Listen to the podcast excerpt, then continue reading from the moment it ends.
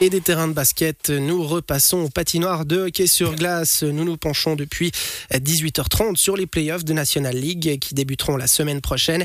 Et après avoir évoqué les favoris pour le titre, nous allons nous focaliser sur les formations romandes. Pour le moment, seuls Fribourg-Gotteron et Bienne sont qualifiés pour les quarts de finale. Ils pourraient être prochainement rejoints par Lausanne et Genève-Servette si les deux formations, les Maniques, s'extirpent des pré-playoffs. Et pour en parler, nous sommes toujours en compagnie de Laurent Bastardo rebonsoir. Re-rebonsoir. Et euh, bah, Laurent Bastardo, je vais tout de suite vous poser la question. Quelles sont les chances romandes, selon vous, dans ces playoffs? Bah, je crois qu'on a quelque part avant le début des playoffs, on n'a jamais eu autant de chances de pouvoir aller chercher un titre que cette année. Ça, c'est clair. Parce qu'il y a eu les trois finales de, de Fribourg-Gotteron euh, contre Berne et deux fois contre Cloton au début des années 90. Il y a eu les deux finales de, de Genève-Servette 2008 et 2010, sauf erreur, plus l'année dernière contre Zoug. Euh, mais c'était des équipes qui, qui sont arrivées un petit peu comme ça, euh, en finale, pas par hasard. Mais là, on a une concentration. Si les deux romans, si Lausanne et Genève arrivent à se qualifier, on a quand même une concentration d'équipes et de, de, de, planètes qui seront alignées pour emmener dessus une équipe romande en demi-finale. Ça, c'est sûr, entre, entre Lausanne et, et Fribourg. Et puis, euh, et puis après, on peut, on, on sait pas.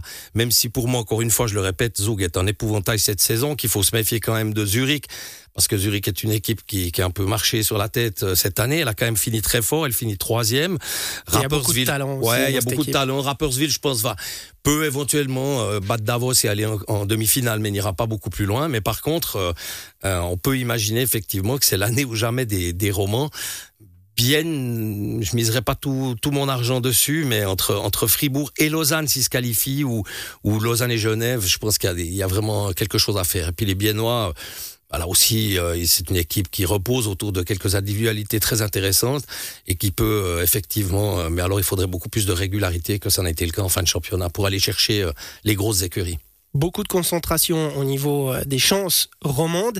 On a l'impression maintenant quand même depuis quelques années qu'on se répète les romans, ça peut être la bonne puisque on le rappelle, ça fait depuis 1983-83, donc bientôt 40 ans qu'il n'y a plus eu de titre roman, si on considère que Bien est roman. Parce que si on, remonte à une vraie équipe romande, c'est la Chaux de Fonds dix ans plus tôt, 1973. Ça commence à faire très très long.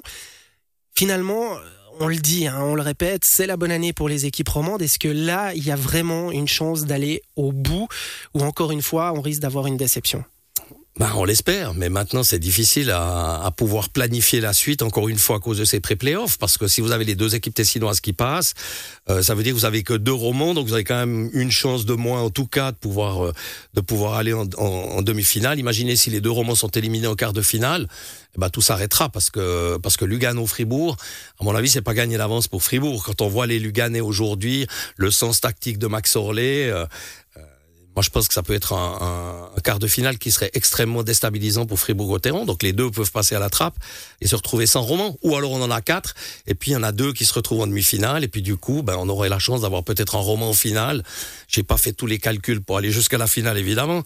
Et puis, juste une toute petite anecdote, si vous le permettez, parce que ça me rappelle, vous parliez de, de euh, et surtout de la chaux de fond, qu'à l'époque, mon oncle avait une droguerie, j'habitais à Châtel, mon oncle avait une droguerie à, à chaux de fond, il était un des petits sponsors du club, il avait deux places pour aller voir les matchs de hockey, et moi qui suis né en 1961, ben, j'avais 7 ans, j'ai commencé à voir du hockey avec mon papa. Et on allait au, au chaque fois que la Chaux-de-Fonds jouait à domicile, le vendredi ou le samedi. Jamais la semaine, mais le, week-end. Et j'ai suivi les six titres de la Chaux-de-Fonds jusqu'en 1973 au Mélèze. J'y suis retourné récemment pour MySport pour commenter un match de Swiss League.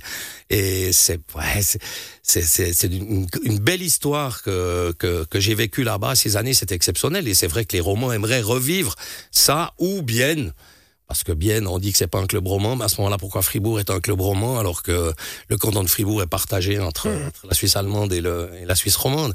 Donc, euh, donc ouais, bien, c'est quand même le dernier club roman pour moi. Même si, au niveau des cantons romans, effectivement, voilà. c'est chaud de fond pour le canton de Châtel. Et donc vous faites partie euh, des quelques personnes qui ont assisté au dernier vrai titre oui. roman dans oh oui. le championnat. On parlait à l'époque de Liga et non pas de National League. Euh, durant la première partie de cette discussion, Laurent Bastardon, on parlait de dynamique euh, avec des équipes de haut de classement qui ont terminé un petit peu en roue libre, des équipes qui devaient se battre pour tenter de décrocher leur place en playoff qui ont cartonné, à l'image de Lausanne, de Genève Servette. Ces équipes-là, paradoxalement, elles pourraient ne pas être en, en play-off, ça pose problème quand même quand on se dit, bah tiens, Lausanne ou Genève auraient peut-être eu une bonne chance de faire un joli parcours en play-off. Bien sûr. Non, non, mais ça, ça a été deux, deux déceptions. Genève s'est réveillé, mais sur la fin, Lausanne aussi.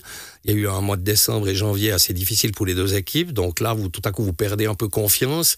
Euh, Genève, ça va beaucoup mieux depuis l'arrivée de, de, Yann Cadieux. C'est pas faire un déshonneur à l'ancien entraîneur, mais je veux dire, Yann a réussi à insuffler quand même un, quelque chose de nouveau et le, le, le, le club s'est vraiment relevé. Hein. Ils étaient 11e à un moment donné, donc faut pas l'oublier, euh, pour réussir finalement à, à, revenir à la septième place du championnat régulier.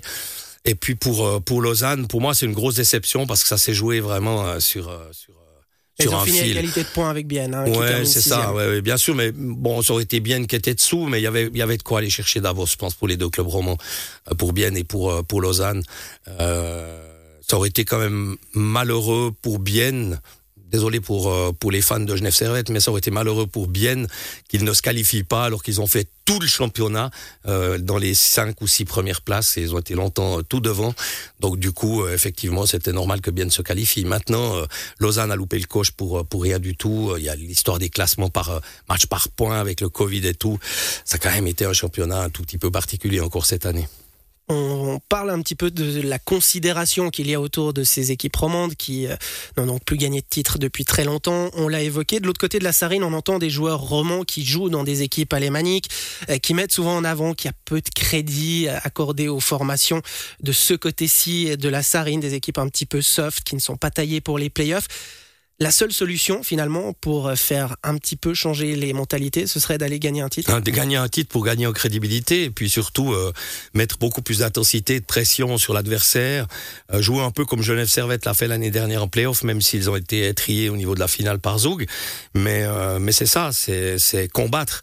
Et on parlait tout à l'heure de Klaus Zaug. Alors je sais pas si vous l'avez vous l'avez côtoyé ou croisé une fois dans votre vie, Julien. J'ai eu l'occasion de le croiser. C'est un personnage qui aujourd'hui travaille pour euh, Blick.ch et, et, vraiment ce gars, il avait dit une fois, je me rappelle, j'avais fait une interview avec lui à la radio romande qui m'avait euh, halluciné parce qu'il nous avait dit clairement, mais les romans, vous êtes, vous êtes tout le temps en vacances, même pendant la saison. je veux dire, les, les Suisses allemands travaillent et les romans qui vont effectivement euh, en Suisse alémanique, euh, moi, j'ai l'occasion de discuter avec des garçons comme Vincent Praplan ou, Tristan Chervet qui me disaient la différence entre Fribourg et, et Berne, c'est incroyable. Il a fait ses juniors à Fribourg, il est parti à Berne. Le, le, le sentiment d'appartenance, le, le, fighting spirit qu'ils ont au niveau de l'équipe et surtout l'engagement sur la glace est complètement différent. En Suisse allemande, on travaille et d'après Klaus Saug en Suisse romande, on est en vacances. Je pense que c'est un raccourci un petit peu simpliste, mais malgré tout, c'est vrai que, que ça va être difficile d'aller chercher ce titre, mais ça serait, ça serait tellement bon et ça ferait tellement de bien au hockey roman, sûr. Est-ce qu'il y a peut-être aussi un petit complexe d'infériorité avec les années euh, dans les équipes romandes? Et si tout d'un coup il y en a une qui devait aller au bout, ça pourrait libérer tout le monde Ouais, mais regardez Wawrinka avec Federer. Hein. Wawrinka est roman, Federer alémanique, on voit la différence. quoi.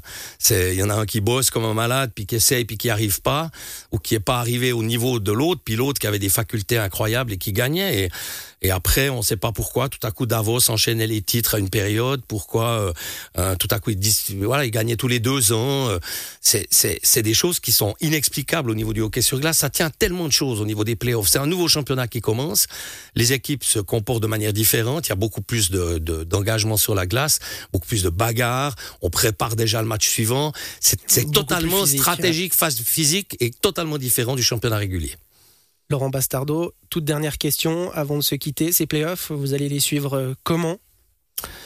Alors je vais les suivre. Euh, commenter un petit peu. Alors ouais bon disons qu'à MySport il y a, y a une équipe euh, de journalistes qui sont à plein temps donc qui ont la priorité sur les, les séries de playoffs ça c'est sûr. Euh, L'année passée j'avais quand même pu aller une fois à Zurich j'avais fait un match à Lausanne aussi une fois à Davos donc j'avais fait quand même quatre matchs des playoffs trois matchs mais c'est surtout pendant le championnat qu'on fait un peu plus de matchs régulièrement et les autres soirées bah, je les suivrai évidemment euh, avec beaucoup d'attention comme je suivrai aussi les championnats du monde parce que je vous rappelle quand même que la Russie et la Biélorussie ont été écartés des mondiaux euh, qui auront lieu en Finlande du 19 au 20 ou du 17 au 29 mai prochain, et que du coup, euh, bah, ça, la, la, France et l'Autriche les ont remplacés, ça laisse quand même une toute petite chance minime hein, mais de, de, la Suisse de briller comme elle l'a fait en 2013 ou en 2018 en devenant deux fois vice-championne du monde. Et pourquoi pas cette fois aller jusqu'au bout et décrocher ce fameux titre de champion du monde qui a effectivement ah. échappé de peu, de très peu bah même. Comme les titres pour les romans, hein. je crois qu'on est dessus. Ça serait l'année, ça serait l'année, euh, ça serait quand même une année extraordinaire si on arrivait à À faire les deux. À faire les deux en même temps. Mais bon, voilà. Affaire à suivre. Merci beaucoup en tout cas Laurent Bastardo d'être venu. On rappelle que les playoffs de National League commenceront mercredi pour la série entre Zurich et Bienne et vendredi pour les autres quarts de finale. D'ici là, Lausanne et Genève Servette tenteront. Ils auront fort à faire encore de valider leur ticket pour ces séries finales. Et cette émission n'est pas encore tout à fait terminée. Nous manquons, nous allons marquer une nouvelle page musicale, mais avant ça, on va repartir une dernière fois au basket pour retrouver Ludovic Turin avec ce match entre Montet et Bâle. Match qui approche gentiment mais sûrement de son terme, Ludovic.